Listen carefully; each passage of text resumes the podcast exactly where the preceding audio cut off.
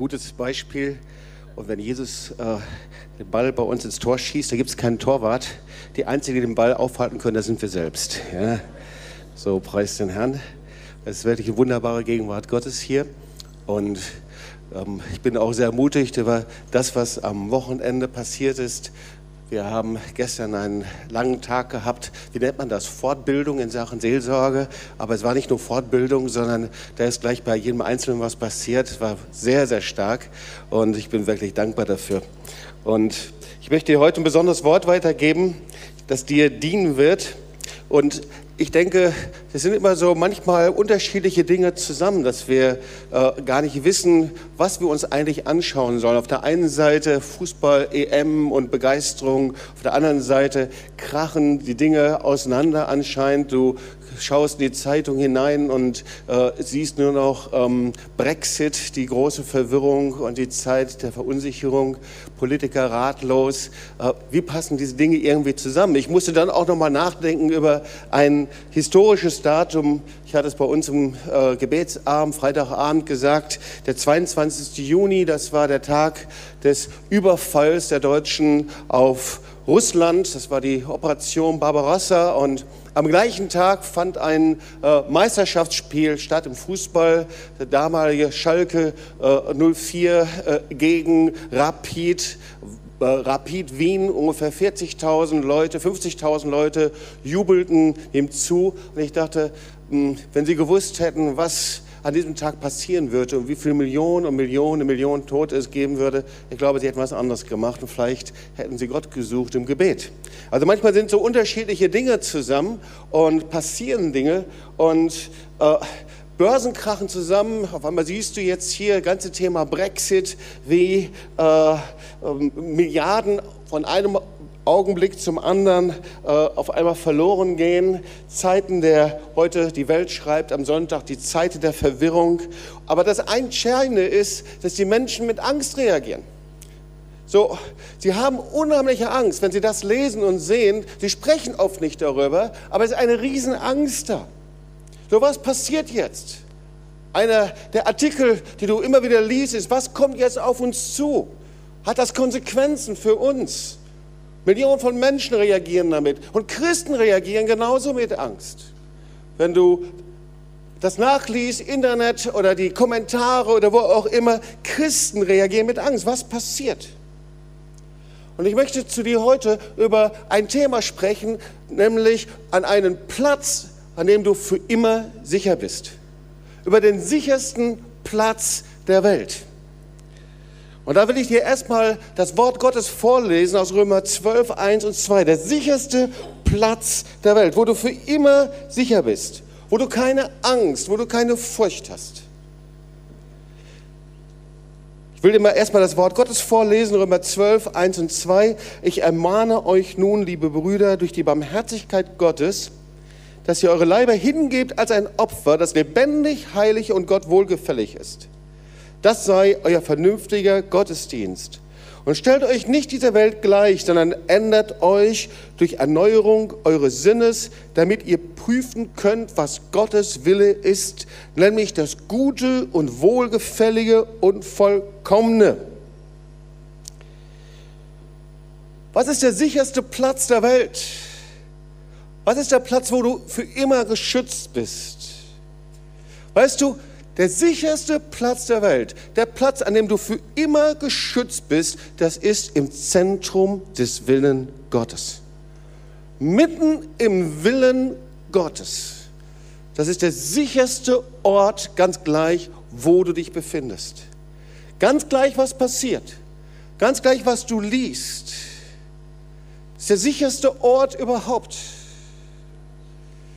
Ich will dir das mal an einem Beispiel erklären. Du kannst eine Geschichte nachlesen von Jesus und den Jüngern und da ist, sind die Jünger mit Jesus zusammen in einem Boot am See Genezareth und es kommt ein Riesensturm. So die Jünger, die folgen Jesus nach und sie sind mitten in seinem Willen. Sie sind im vollkommenen Willen Gottes. Und da kommt eine lebensbedrohliche Situation. Jesus steht auf in dieser Situation. Die Jünger haben Angst. Sie wissen nicht genau, was passieren wird. Und die Wellen, die, die gehen über das Boot hinaus. Das Boot, das scheint zu kentern. Und im mittendrin steht Jesus auf und er sagt, wisst ihr was, ihr könnt mir vertrauen, wenn ich bei euch mit dem Boot bin, dann habe ich Autorität und dann spreche ich zu diesen Fluten, ich habe das alles unter meiner Kontrolle und ich spreche ein Wort und es geschieht und Jesus gebietet dem Sturm und der Sturm hat keine Macht und Autorität mehr. Und das gleiche passiert, wenn Jesus bei dir im Boot ist. Wenn du Jesus im Boot hast, wenn du im Zentrum des Willen Gottes bist, dann kommen, egal was es ist, in deiner Familie, in deiner Beziehung, in deiner Ehe, egal wo du gerade bist, da kommen die Wellen zur Ruhe, die Stürme kommen zur Ruhe. Weißt du, der König der Könige ist auf deiner Seite. Der König der Könige, der lässt dich nicht einfach hängen. Der König der Könige, das ist Jesus der Herr. Er spricht ein Wort, es geschieht. Wenn du im Zentrum deines Willens bist, wenn wir das tun, was, was Gott uns sagt. Es gibt eine zweite Geschichte, das ist die Geschichte von Jesus im Garten Gethsemane.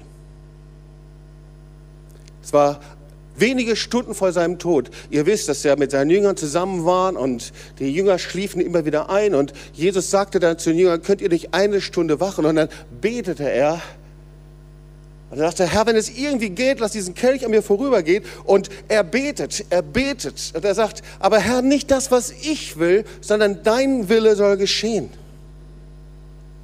Und er betet sich hinein in den Willen Gottes. Er betet, er betet, bis er einfach in dem Willen Gottes drin ist und sagt, Herr, ich weiß, auch kurz vor meiner Kreuzigung, dein Wille ist der sicherste Platz der Welt. Und ganz gleich, wo du bist, ich möchte dir Folgendes sagen. Ganz gleich, in welchen Orten du kämpfst oder wo du ermutigt bist,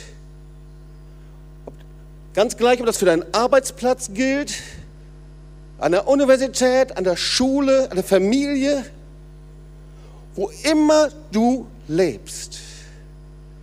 Weißt du, wenn du im Willen Gottes bist, bist du am sichersten Platz der Welt ist der sicherste Platz, den es überhaupt gibt.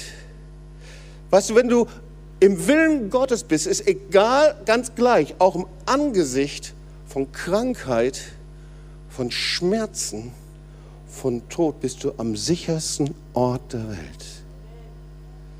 Weißt du, in den vielen Jahren meines Dienstes habe ich viele Menschen begleiten müssen und begleiten dürfen auch viele Menschen, die vom Angesicht des Todes standen, auch junge Menschen. Und sie hatten immer ein gleiches Kennzeichen.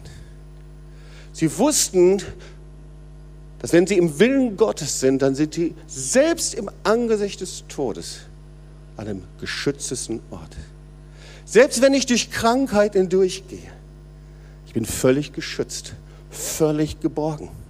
Selbst wenn ich durch Schmerzen hindurchgehe, ich bin völlig geborgen, völlig geschützt in ihm. Weißt du, der Wille Gottes ist der sicherste Platz dieser Welt, ganz gleich, was passiert. Du musst sicherstellen, dass du an diesem Platz bist. Ich weiß nicht, wie viele Situationen es in meinem Leben gegeben hat, wo der Herr uns darum gebeten hat, Dinge zu tun, die wir normalerweise nicht tun würden. Wo der Herr uns zum Gebeten hat, als es die, diese Grenze gab und den Kalten Krieg und äh, Ost und West durch Stacheldrahtzäune getrennt waren. Und der Herr sagte, packt Bibeln in euer Auto und geht hinüber. Wir waren Studenten, geht hinüber, schmuggelt Bibeln rüber. Unser Herz klopfte bis zum Hals, aber wir waren am sichersten Ort im zentralen Willen Gottes. Dann bat der Herr uns, da gibt es auch noch wunderbare Quellen, die kannst du dir mal anschauen. Der bat der Herr uns 2000 Kilometer von Berlin nach Moskau zu gehen. Das war kurz nach Glasnost. Und in Russland herrschte an den meisten Orten Anarchie, weil die Polizei noch nicht eingesetzt war. Und es war kurz vor der Revolution Jelzins. Und wir gingen durch Gebiete der Mafia und da gab es keine Polizei. Und die Mafia, die beschützte uns, weil wir ein Kreuz bei uns hatten und ein Kreuz auf unserer Schulter trugen. Und man wollte uns rückhalten an der Grenze zwischen Weißrussland und zwischen Russland. Und wir waren zusammen und sie sagten, ihr könnt hier nicht rübergehen. Und wir wussten aber von Gott, wenn wir in seinem Willen sind, dann sind wir am sichersten Platz dieser Welt. Und Gott brachte uns dorthin. Wie ein riesiges Wunder. Ich kann dir viele Geschichten erzählen von Ecuador, Lateinamerika, von Slums, wo Polizisten sich nicht hineingetraut haben. Die Missionare, die hier sind, können Geschichten erzählen, wo im Zentrum des Willens Gottes wir einfach sicher sind. Das ist der sicherste Platz. Da bist du für immer sicher. Ich könnte Geschichten erzählen, wie wir nach Israel gegangen sind. Ich weiß nicht, wie es manchen von euch geht. Eigentlich Israel, das Szenario der Bedrohung schlechthin. Jeden Tag könnte ein Krieg ausbrechen, jeden Tag könnte eine Rakete fallen, Polizisten und Soldaten rings um dich herum. Wie der Herr uns fragte, geht mit einem, ich weiß nicht, wie viele das waren, 40, 50 Leute, wir waren auf einem Einsatz unterwegs, geht nach Hebron und mietet einen gepanzerten Bus, um dort zu beten. So mieteten wir einen gepanzerten Bus, die gibt es da, die kann man mieten. Und wir gingen nach Hebron, um zu beten. Im Willen Gottes bist du am sichersten Platz der Welt. Und der Herr sagte, geht zum Berg Garizin. Und unten Berg Garizin, da ist Nablus. Und Nablus, das ist der Ort von radikalen Islamisten. Wir fingen an, dort zu beten und prophetisch zu beten. Und während wir beteten, sahst du die Rauchwolken, die da hochgingen. Ich könnte dir viele Situationen erzählen und du vielleicht auch. Im Willen Gottes, im Zentrum vom Willen Gottes, das ist der sicherste Platz der Welt. 5. Mose 33, Vers 12. Der Geliebte des Herrn wird sicher wohnen. Wo sind hier die Geliebten des Herrn? Kann ich mal sehen? Stell sicher, dass du geliebt bist. Du bist geliebt. Sag mal zu deinem Nachbarn, du bist ein Geliebter des Herrn. Der Geliebte des Herrn wird sicher wohnen. Alle Zeit wird er die Hand über ihm halten. Psalm, 9, Psalm 4, Vers 9. Das ist das Wort für diejenigen, die unter Schlaflosigkeit leiden. Ich liege und schlafe ganz mit Frieden. Sag mal laut Amen. Amen. Oh wow, hier sind einige, für die, die empfangen gerade dieses Wort. Ich merke, da passieren gerade Wunder. Der Herr zerbricht gerade Schlaflosigkeit über dir, Albträume und du wirst nicht aufwachen mehr in der Nacht, sondern du wirst durchschlafen und das Wunder passiert gerade jetzt über dir im Namen Jesu. Ich liege und schlafe ganz mit Frieden, denn allein du, Herr, hilfst mir, dass ich sicher wohne. Weißt du, wir können sowieso nichts mit unserer eigenen Kraft dazu tun, dass wir sicher wohnen, aber in Gott sind wir sicher in seinem Willen. Die Sprüche 1, Vers 33, wer aber mir gehorcht, wer in meinem Willen ist, wird sicher wohnen und ohne Sorge sein und kein Unglück fürchten. Und ich glaube, das lohnt sich herauszufinden, was ist der Wille Gottes? Weißt du, das Wort Gottes sagt, Römer 12, Vers 2, der Wille Gottes ist das Gute und Wohlgefällige und Vollkommene. Also der Wille Gottes ist nichts Negatives. Wir haben manchmal so den inneren Gedanken, dass Gott etwas Negatives hat. Dass der Wille Gottes etwas ist, der etwas uns zumutet, was nicht geht. Aber der Wille Gottes ist das Gute. Der Wille Gottes ist das Wohlgefällige. Der Wille Gottes ist das Vollkommene. Und der Wille Gottes ist immer in Übereinstimmung mit diesem Wort.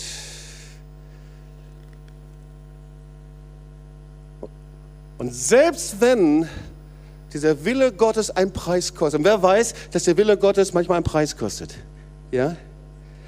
So, der Wille Gottes ist nicht einfach so, sondern der Wille Gottes, der kostet, dass wir unser Leben ihm hingeben, dass wir unser Bestes für ihn geben. Aber es ist der sicherste Ort. Halleluja. Ihr Lieben, es gibt nichts Kostbareres, als in diesem Willen Gottes, in dem sichersten Ort zu leben. Und weißt du, heute ist es so, dass Menschen denken, dass ihre Sicherheit in anderen Dingen ist.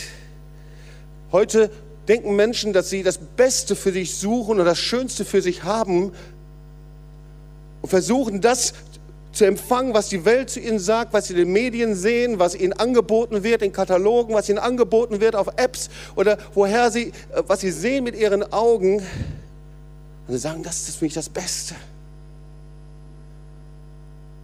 Und das Wort Gottes sagt, das Beste für dich ist der gute, wohlgefällige und vollkommene Wille Gottes. Und ich möchte dich heute zurückrufen in den Willen Gottes.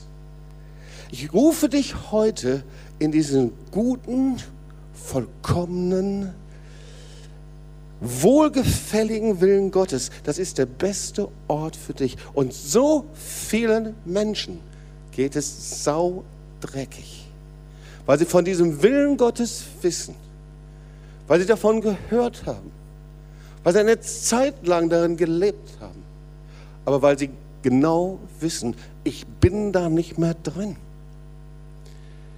Ich fülle mein Leben mit anderen Dingen aus.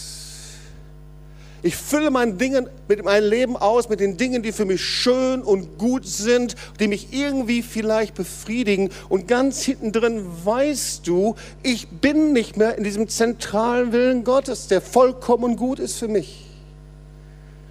Und ich rufe dich dahin zurück heute.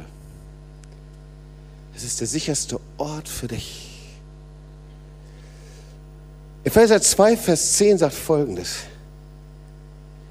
Weißt du, er sagt, dass wir in den Werken leben sollen, die Gott für uns vorbereitet. Das ist ein wunderbares Wort. Der Wille Gottes ist nicht etwas, wo du dich ausstreckst und dann versuchst, das irgendwie herauszubekommen, wie eine Antenne, die du herausfährst und dann versuchst du das zu orten und du, du bekommst nichts mit und das ist irgendwie alles wie ver, verwaschene Signale, Signale, die du nicht hören kannst. Das ist so nicht. Sondern die Bibel sagt Folgendes, dass Gott Werke vorbereitet hat für dich. An jedem Tag hat er vorbereitet Dinge für dich. Er hat ein vorbereitete Tage, vorbereitete Zeit für dich. Er hat vorbereitete Werke für dich. Wir brauchen nur in diesen vorbereiteten Werken zu gehen, ob das am Montag ist, Dienstag, Mittwoch oder Donnerstag, ob das in deinem Krankenhaus ist oder ob das bei dir im Flüchtlingsheim ist, ob das bei dir an einem Arbeitsplatz oder an der Universität ist. Das sind vorbereitete Werke Gottes für jeden Tag. Die vorbereiteten Werke Gottes, das ist sein Wille. Das ist jeden Tag sein Wille für dich. Horch zu. Bitte hör zu. Hier sind einige, du hattest so ein Brennen und so eine Liebe in den vorbereiteten Werke Gottes zu gehen. Du konntest es nicht erwarten, jeden Morgen neu herauszubekommen, was Gott für dich vorbereitet hat, wie Gott dich gebrauchen kann. Aber wenn du heute morgens aufstehst, da sind nicht mehr die vorbereiteten Werke Gottes für dich interessant oder wie Gott dich gebrauchen kann, sondern das Einzige, was dich interessiert, wie du gut über den Tag kommst. Wie du gut etwas bekommen kannst, dass du einigermaßen gut drauf bist. Gott hat Werke vorbereitet. Der Wille Gottes ist für dich und für mich.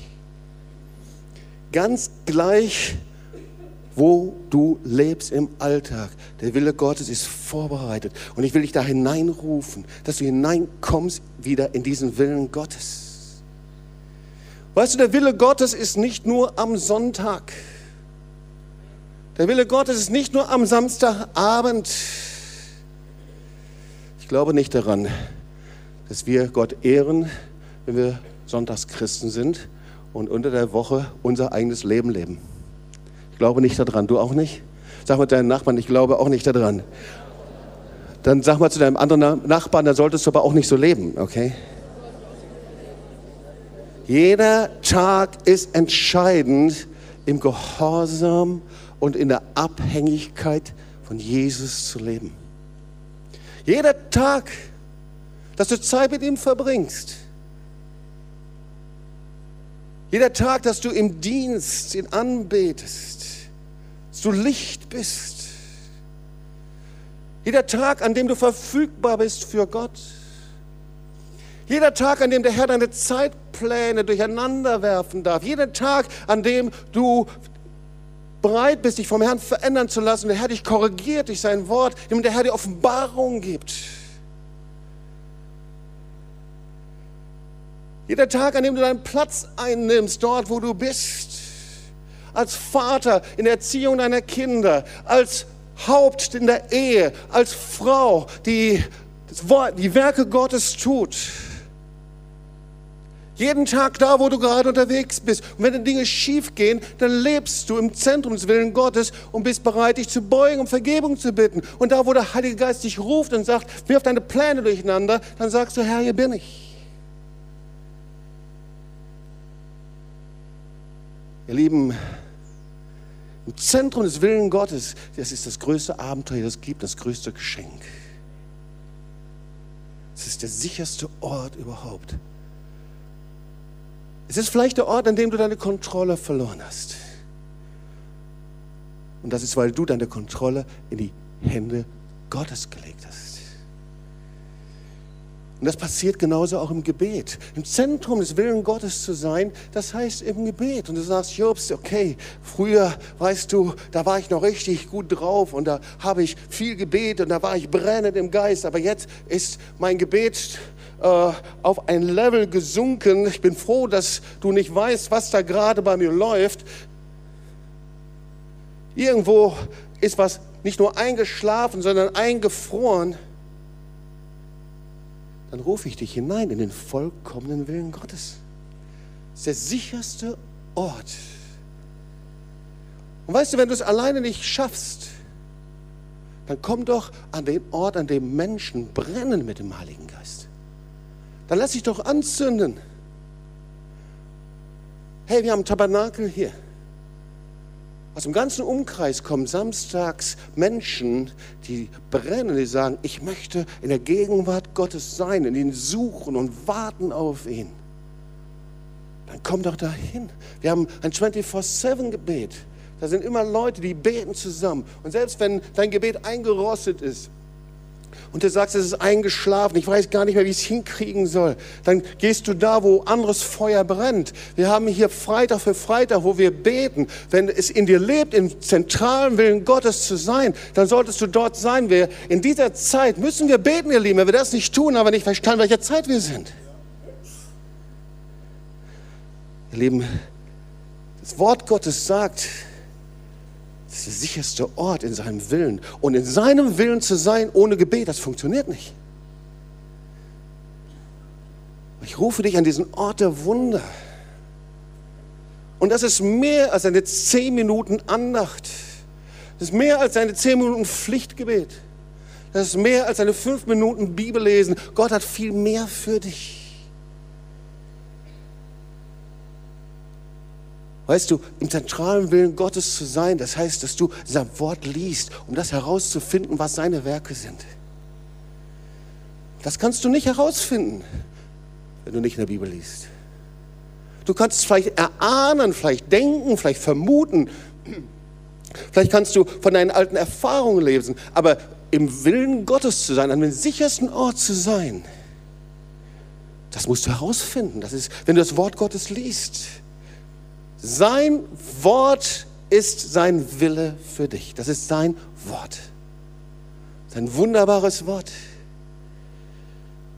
Und indem du es liest, herausstreichst, auf dich wirken lässt, darüber nachdenkst, dann liest du auf einmal, du bist geliebt, das Wort Gottes. Du siehst auf einmal, wie der Herr zu dir sagt, ich bin ein treuer Gott. Du fängst an darüber zu nachzudenken, dass du von einer Kraft zur anderen gehst. Du fängst an darüber nachzudenken, dass er die Quelle ist. Du fängst darüber an nachzudenken und er spricht zu dir und während du das Wort Gottes liest, fängt es auf einmal an zu leben. Fängt Gott auf einmal an zu sprechen. Das sind nicht nur tote Buchstaben, sondern er fängt an, sein Wort lebendig zu machen, das Rema-Wort. Hast du schon mal erlebt, wie Gott zu dir gesprochen hat? Sag mal ja und Amen, Halleluja. Ja? Halleluja. Wir können nur in seinem Willen sein, wenn wir das tun. Und zentral der Wille Gottes, für immer in seiner Sicherheit zu sein. An dem sichersten Platz dieser Welt. Das geht nur, wenn wir ein demütiges Herz haben. Weißt du, heutzutage ist es völlig normal, dass Menschen einfach mit Arroganz reagieren, Stolz reagieren. Und wer weiß, dass die Bibel von einem anderen Geist spricht. Ja, von einem demütigen Geist. Und mit diesem Geist können wir empfangen. Und das kostet manchmal etwas, oder? Da müssen wir manchmal drum ringen. Da müssen wir manchmal drum kämpfen, mit diesem demütigen Geist unterwegs zu sein.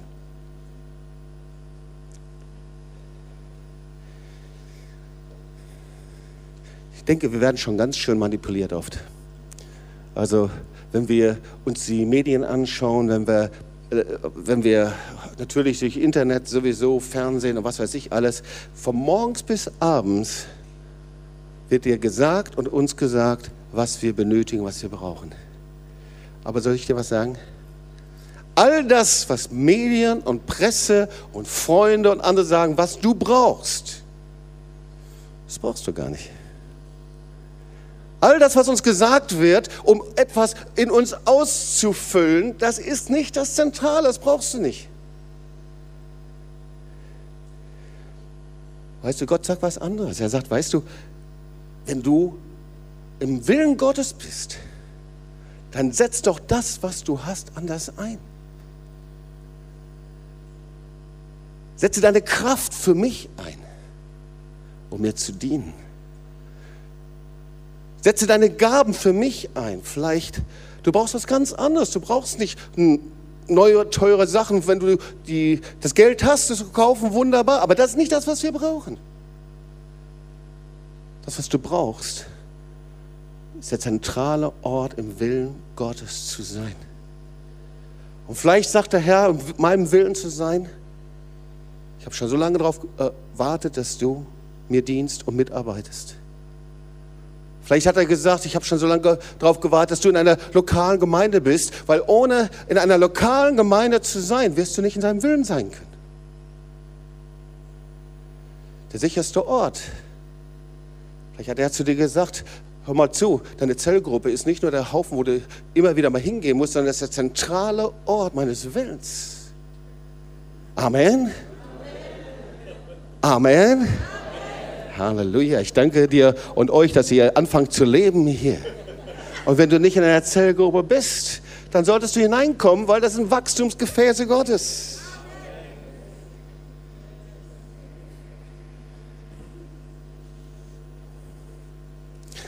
Es ist schon. Ich weiß nicht, wie es bei dir ist. Eines der zentralen Themen in der Seelsorge das Thema Angst. Menschen sprechen nicht so oft darüber, aber Angst ist eine der zentralen Themen. Ich könnte mir vorstellen, war das schon gestern dran? Thema Angst kommt am Mittwoch dran. Ja, kommt also noch. Ja. Und das Problem ist nicht, dass Menschen Angst haben. Weil in der Bibel steht, in der Welt habt ihr Angst. Jeder Mensch hat in irgendeiner Art und Weise Angst. Das Problem ist nicht, dass Menschen Angst haben. Aber das Problem ist, dass Menschen sich von Angst beherrschen lassen. Und das Wort Gottes sagt, dass die vollkommene Liebe die Furcht austreibt. Amen. Ja, es gibt Angst, es gibt Ängste.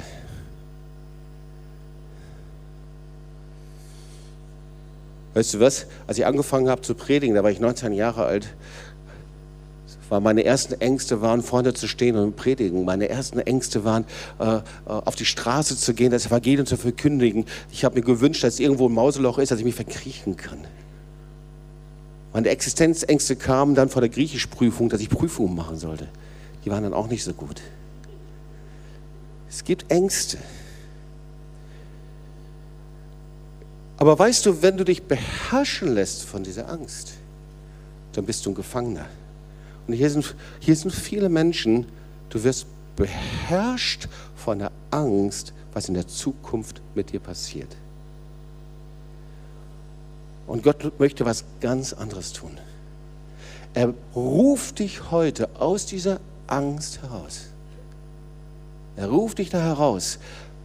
Und der einzige Weg, aus dieser Angst herauszukommen, ist, dass du an den sichersten Platz kommst, nämlich in den Willen Gottes. Es gibt keinen Sieg und Autorität über Angst, wenn du versuchst, christlich zu leben, ohne im Willen Gottes zu sein. Verstehst du? Das ist der zentrale Willen Gottes. Und die Frage ist, wie finde ich diesen Willen heraus? Ja, wie tue ich den Willen Gottes? Wie komme ich da hinein in das, was Gott für mich haben will? Und dazu musst du zwei Entscheidungen treffen. Interessieren dich die zwei Entscheidungen? Okay. Also wir schauen uns das Wort nochmal an, Römer 12, 1 und 2. Ähm, ich ermahne euch nun, liebe Brüder, durch die Barmherzigkeit Gottes, dass ihr eure Leiber hingebt als ein Opfer, das lebendig, heilig und Gott wohlgefällig ist. Also wie komme ich in den Willen Gottes hinein? Der erste Schritt ist, dass wenn du morgens aufstehst, egal wo es ist, dass du deinen Körper Gott zur Verfügung stellst. Dass du sagst, Herr, du kannst heute mit mir machen, was du willst. Ich lege mein Leben nieder vor dir, Herr, und zwar sehr praktisch. Mein Körper gehört dir. Meine Arme gehören nicht mir, sondern gehören dir, wenn ich sie anderen umlege und sie tröste. Meine Hände gehören nicht mir, sondern sie gehören dir, wenn ich hingehe und sie Hände auflege, damit Kranke geheilt werden. Meine Füße gehören dir, dass ich hingehe zu Menschen, die deine Liebe, deinen Trost und das Evangelium brauchen.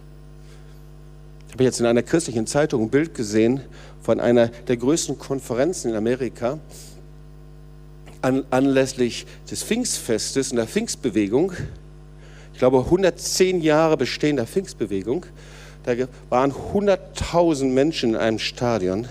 Und da gab es dann ein Bild, in dem sie ihre Schuhe auszogen und dem Herrn hingehalten haben, als ein Zeichen zu sagen, meine Gefüße gehören nicht mir. Und die Wege, die ich gehe, gehören nicht mir, sondern sie gehören dir. Und du darfst mich lenken und leiten, wie du möchtest, zu Menschen, wo du mich hinbringen möchtest. Sag mal laut Amen. Amen. Und weißt du, dass meistens, wenn ich das möchte, da steht etwas innerlich auf. Hast du das auch schon mal erlebt? Da ist jemand, du weißt, du solltest hingehen und alles in dir schreit Nein. Dein Körper schreit Nein. Und schau mal, da musst du eine Entscheidung fällen. Und diese Entscheidung, das ist der erste Schritt, wie du den Willen Gottes herausfindest und den Willen Gottes lebst. Das ist eine Entscheidung. Du kannst sagen, ich gehe hin oder ich lasse es sein. Ich tue das, was Gott mir sagt. Ich tröste diesen Menschen. Ich bete für Heilung. Ich bete für ein Wunder. Ich verkündige das Evangelium. Ich diene. Ich helfe. Oder du kannst sagen, nein, ich tue es nicht. Du hast eine Entscheidung. Und da kannst du hingehen und da, wo du überwindest, wirst du merken, dass sofort die Kraft Gottes kommt. Wer hat das schon mal erlebt? Dass sofort Jesus kommt. Aber es geht nur, wenn du deinen ganzen Körper Jesus hingibst. Wenn du sagst, Herr, ich gebe dir alles, was du mir gegeben hast. Nur so kommst du in den zentralen Ort des Willens Gottes. Und wenn wir das nicht tun, dann wird unser Körper eine Mauer sein zwischen uns und dem Willen Gottes. Weil ich muss meinen Körper befehlen. Mein Fleisch möchte nicht. Das heißt, ich muss eine Entscheidung treffen. Das ist die erste Entscheidung. Jeden Morgen neu. Herr, ich stelle meinen Körper, mein Fleisch, das, was ich bin, dir zur Verfügung. Und ich befehle. Und du kannst befehlen. Warum? Weil dein Körper dem Geist untertan ist. Amen.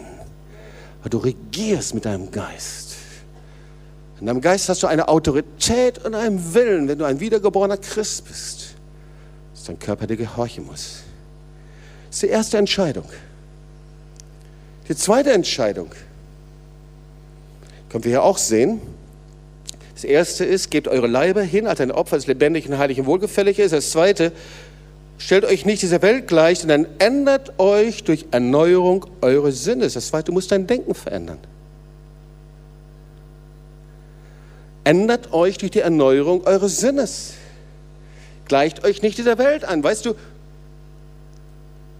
wir hören überall her, wie wir denken sollen, fühlen sollen, unseren Mangel ausfüllen sollen. Medien vermitteln dir das, das Internet vermittelt dir das, Fernsehen vermittelt das, Freunde, die keine Christen sind, vermitteln dir, was du alles brauchst. Aber das Denken ist nicht von Gott, meistens auf jeden Fall nicht. Du brauchst diese Gesundheitscreme, diese Faltencreme, diese Fußcreme. Mir fällt auf, die ganzen Werbesendungen, wenn ich das mal sehe, die sind nur mit Gesundheitsprodukten. Das ist furchtbar, das ist nervig. Schmerzgel, oben Schmerzgel, unten Schmerzgel, am Kopf überall Schmerzgel. Und jetzt gibt es ja diese Apps, H&M-App und was weiß ich. Das ist so praktisch. Man braucht nur da durchzugehen und dann kann man bestellen. Herrlich, wunderbar. Und du kannst natürlich immer alles, das Neueste sehen. Das wird dir einfach direkt ins Haus geschickt.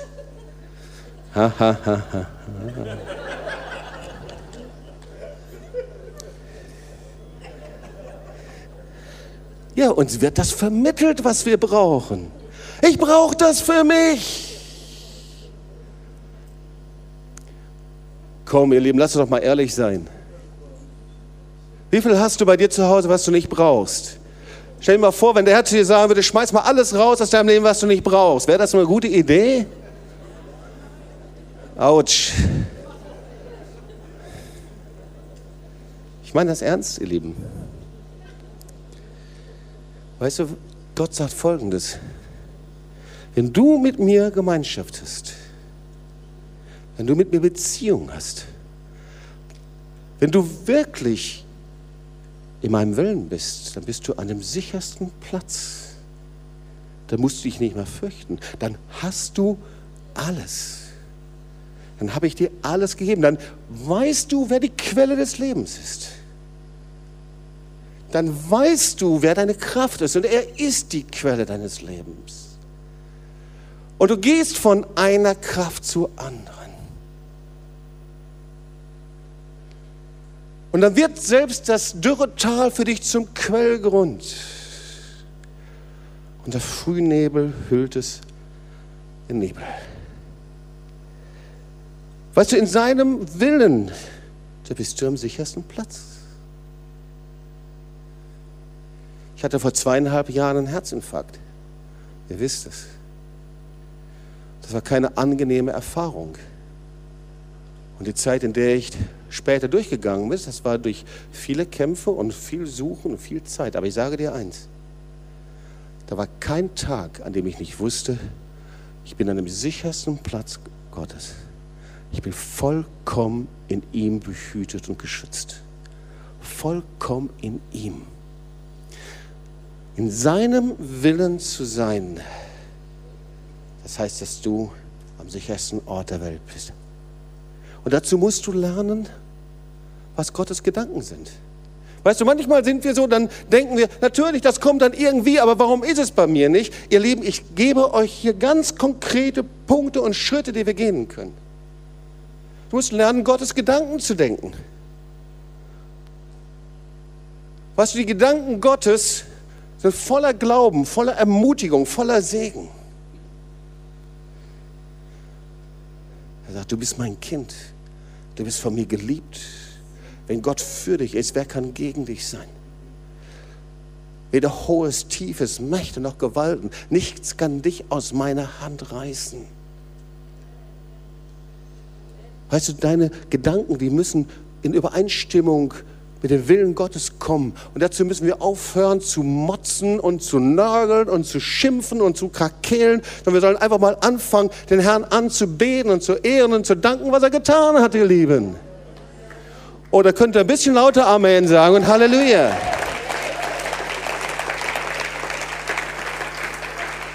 Weißt du, ich rufe dich in den Willen Gottes hinein und dazu muss alles Negative aus unserem Mund und unseren Herzen verschwinden. Und wenn du nicht dazu bereit bist, dann schmeiß deine Bibel weg. Im Willen Gottes zu sein. Und wie geht das in diesem Willen Gottes? Ich komme zum, zum Ende meiner Predigt. In der nächsten halben Stunde bin ich fertig.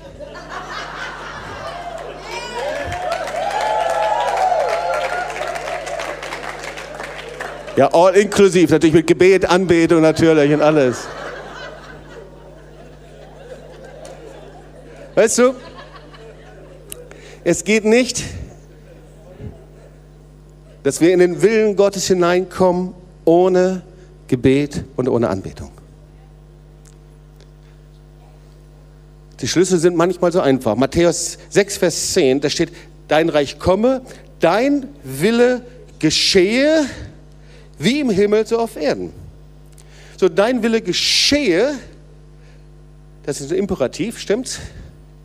Und das heißt, es muss jemanden geben, der den Willen Gottes tut. Da steht nicht, dein Wille ist geschehen. Da steht auch nicht, dein Wille wird geschehen irgendwann, wenn ich als Messias wiederkomme, sondern es ist eine Befehlsform. Es ist, dein Wille geschehe. Und derjenige, der das tun kann, das kannst nur du sein. Den Wille Gottes zu tun. Sag mal zu deinen Nachbarn links und rechts. Die Einzige, der Einzige, der das tun kann, das bist du. Dein Wille geschieht. Das heißt, wir haben keine andere Chance, als in diesen Willen Gottes hineinzudrängen. Und manchmal ist es ja dann doch so, dass wir sagen, ich bin so ein bisschen wackelig, oder? Ist das bei euch auch? Ist manchmal, Herr, was ist dein Wille jetzt genau? Herr, wie kann ich das greifen? Und schau, du kannst den Willen Gottes nur ergreifen im Gebet. Und ich bin manchmal erstaunt, wenn ich mich mit Freunden unterhalte, in Gesprächen zusammen bin, Menschen, die durch Krisen gehen, Menschen, die äh, sagen, boah, ich brauche Hilfe, ich brauche Seelsorge und all das sollen sie auch bekommen. Und dann frage ich, wie sieht es denn mit deinem Gebet? Dann kommt die Antwort, da habe ich keine Zeit zu. Und weißt du, dann gehst du an dem Kostbarsten vorbei, weil du kannst nicht in den vollkommenen Willen Gottes hineingehen, wenn du ihn nicht ergreifst, wenn du nicht hineindrängst. Du kannst nur in den Willen Gottes dich hineindrängen im Gebet. Das geschieht nur im Gebet. So wie Jesus im Garten Gethsemane. Er drängte im Gebet hinein. Herr, nicht mein Wille. Herr, bitte lass den Kelch an mir vorübergehen. Er kämpfte. Sagt aber, Herr, nicht mein Wille, sondern dein Wille, Vater, geschieht. Er drängte in den Willen Gottes hinein.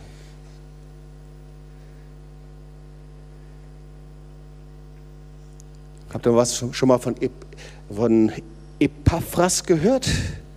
Oder Epaphras? Kolosser 4, Vers 12. Das ist ein wunderbarer Mann. Und da sagt ähm, hier Paulus, es grüßt euch Epaphras, der einer von den Euren ist, ein Knecht Christi Jesu.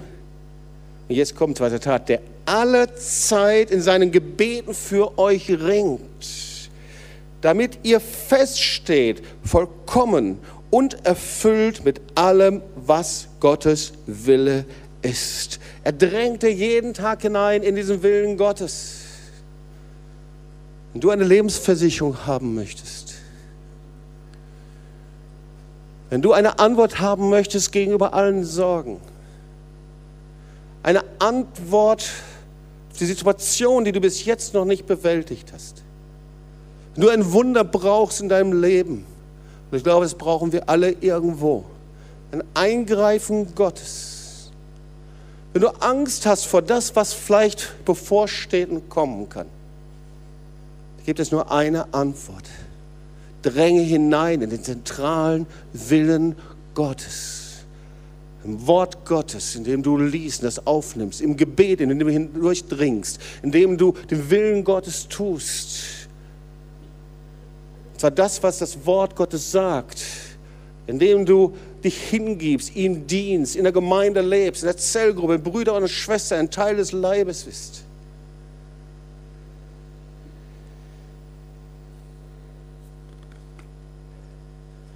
Und ich komme zum allerletzten Punkt. Ich hatte noch einen vergessen. Römer 10, Vers 17. So kommt der Glaube aus der Predigt. Das Predigen aber durch das Wort Gottes. Wir kennen dieses Wort.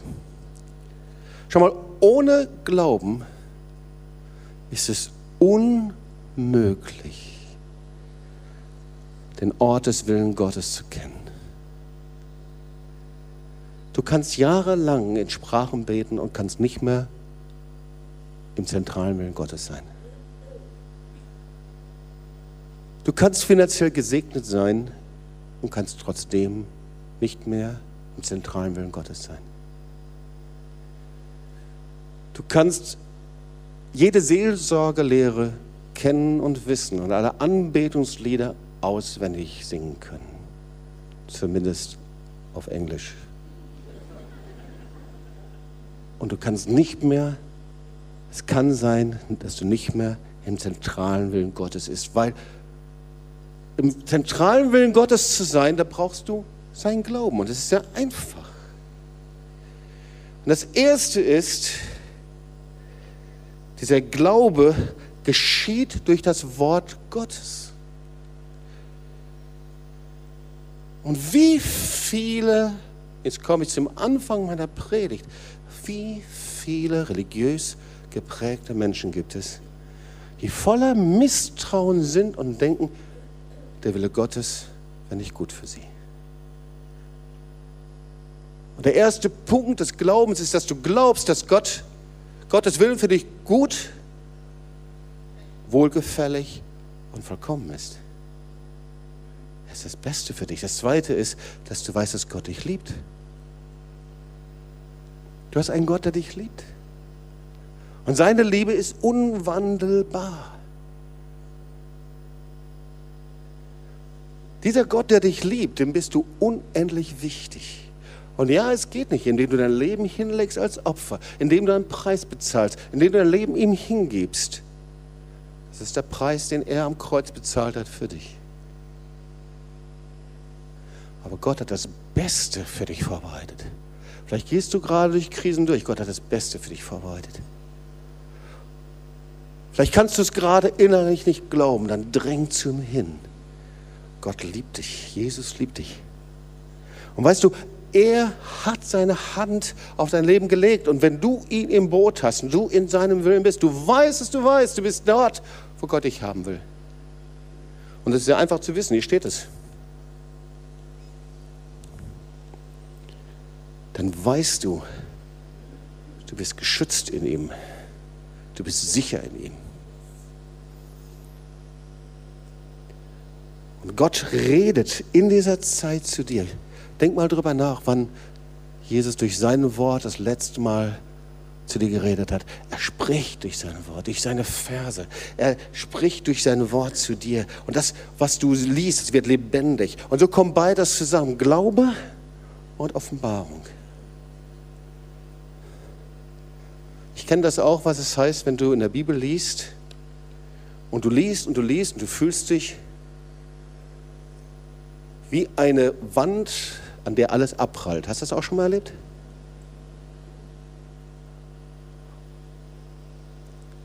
Aber eigentlich sind wir nicht eine Wand, die abprallt, sondern der Herr spricht davon, dass wir und unser Herz, unser Geist wie ein weicher Boden ist. Und dieser weiche Boden, wie ein bearbeitetes Ackerfeld. Und dieses bearbeitete Ackerfeld, da fällt die Saat hinein. Weißt du, das Wort Gottes ist immer gleich.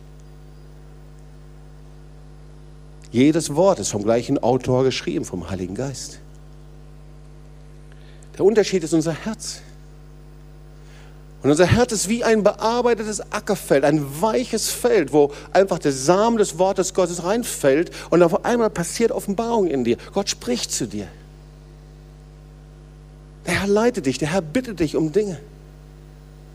Und so kommt auf einmal beides zusammen. Glaube und Offenbarung. Und auf einmal spricht der Herr zu dir. Weißt du was? Du bist unausstehlich, so wie du lebst. Veränder dein Leben. Ist doch viel besser, als wenn irgendwann mal drei Leute zu dir hinkommen und eine Zellgruppe irgendwie mal ein Gespräch mit dir führen soll. Ist doch viel besser, wenn der Heilige Geist zu dir spricht, oder? Er sagt, weißt du, du bist als Chef unausstehlich oder du bist als Arbeitnehmer unausstehlich oder als Zellgruppenleiter oder wie auch immer.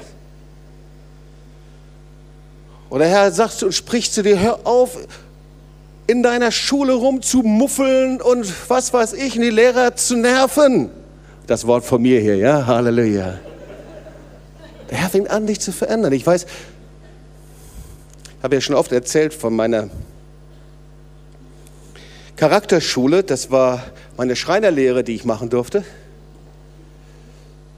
Ich kenne niemanden in meiner Familie, der eine Schreinerausbildung machte. Meine Eltern waren sehr überrascht, dass ich das tat. Und ich hatte vorher eine Berufung bekommen. Der Herr sagte zu mir, ich soll Schreiner lernen. Und ich lernte also Schreiner und ich wollte Lehrzeit verkürzen, weil ich dachte, naja, so als Abiturient habe ich das ganz gut drauf. Und äh, so einen Schrank, den haue ich ziemlich schnell zusammen. Und das, das funktioniert schon alles irgendwie. Und einmal schwupp darüber.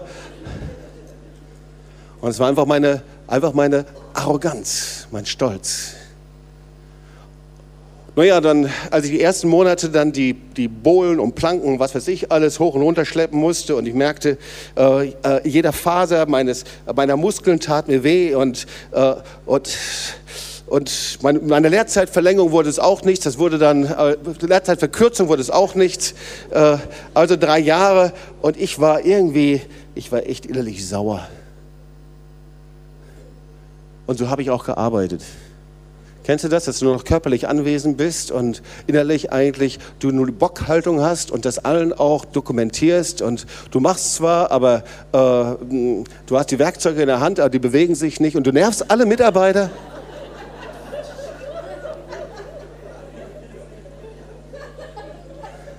Und der Heilige Geist fing an zu mir zu sprechen und sagte, Jobs, so wie du da bist, das ist einfach Rebellion. Du rebellierst gegen mich, Du rebellierst gegen deinen Arbeitgeber. Du rebellierst gegen deine Arbeit. Du bist stolz. Und ich will, dass du hingehst und dich beugst und Vergebung bittest. Du gehst jetzt zu deinem Chef hin und dann bittest du ihn um Vergebung. Das war die längste Autofahrt meines Lebens. Der Arbeitsplatz war ungefähr 30 Minuten entfernt, aber ich hatte das Empfinden, dass es drei Stunden waren.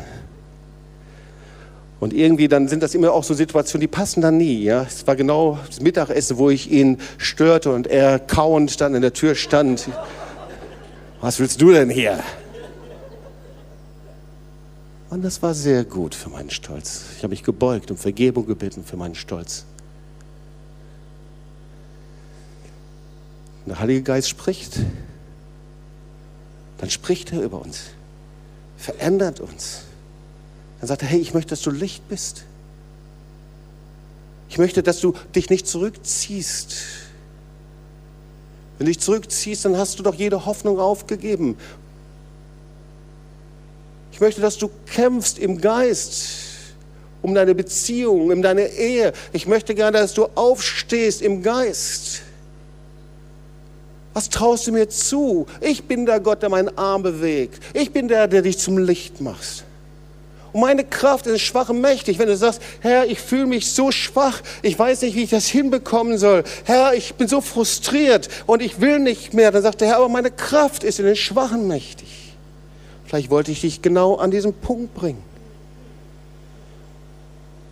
Und plötzlich merkst du, dass es sich nicht mehr lohnt, andere anzuklagen, andere verantwortlich zu machen für dein Leben sondern der Herr sagt, nimm doch Verantwortung für dein eigenes Leben.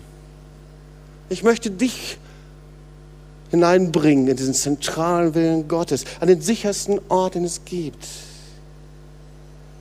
Der Wille Gottes ist gut, wohlgefällig und vollkommen. Und es gibt ganz eindeutig klare Wege, wie du da hineinkommen kannst. Fang an, das Wort Gottes neu zu nehmen Ihr Lieben, ich habe auch eine Online-Bibel. Aber du solltest deine Bibel nehmen um daran zu arbeiten. Zück doch mal wieder deinen Stift, hol mal deine Bibel raus, fang mal an, mit Stiften zu arbeiten, da reinzuschreiben, alles, was Gott dir gegeben hat. Leg als Akt des Glaubens mal alle Stifte daneben, dann schreibst du alles rein, worüber der Herr gesprochen hat. Nimm den Gebetstagebuch, fang an, alle Gebete reinzuschreiben und alles, was Gott in deinem Leben getan hat. Fang an, das Wort Gottes zu nehmen, darüber nachzudenken. Das Wort Gottes hat Kraft und Autorität. Und sprich es über dein Leben aus. Weißt du, dass der Teufel daran interessiert ist, das Leben zu zerstören? Ich fand das so klasse. Ich mache gerade Werbung für einen Film. Dieser Film heißt War Room. Hast du von dem schon mal gehört? Einige. Kann ich dir nur empfehlen. Das ist ein christlicher Film von 20, 30 Churches und Gemeinden in Amerika. Die haben sich zusammengetan und ein Film über geistliche Autorität im Gebet. Eine Ehe, die beinahe auseinanderkracht und die Frau verändert ihre Haltung, ihr Herz, fängt an, ihre Gebetskammer zu verwandeln, nee, ihre, ihre, ihren Schrank umzubauen und zu verwandeln, fängt an zu beten, Autorität zu nehmen und irgendwann mal, als sie es gelernt hat, steht sie hin und sagt, Satan, ich widerstehe dir im Namen Jesu. Weil das Wort Gottes sagt, demütigt euch in der starke Hand Jesu. Widersteht dem Teufel, dann flieht er von euch. Und der Teufel will Beziehungen zerstören, der Teufel will Leben zerstören, will dir perverse Dinge einreden, Gedanken. Das Wort Gottes sagt, widerstehen. Er flieht. Jesus ist stärker als der Teufel. Sag mal deinem Nachbarn, Jesus ist stärker als der Teufel. Widersteh ihm und dann flieht er von dir. Komm, lass uns aufstehen, wir wollen zusammen beten. Amen.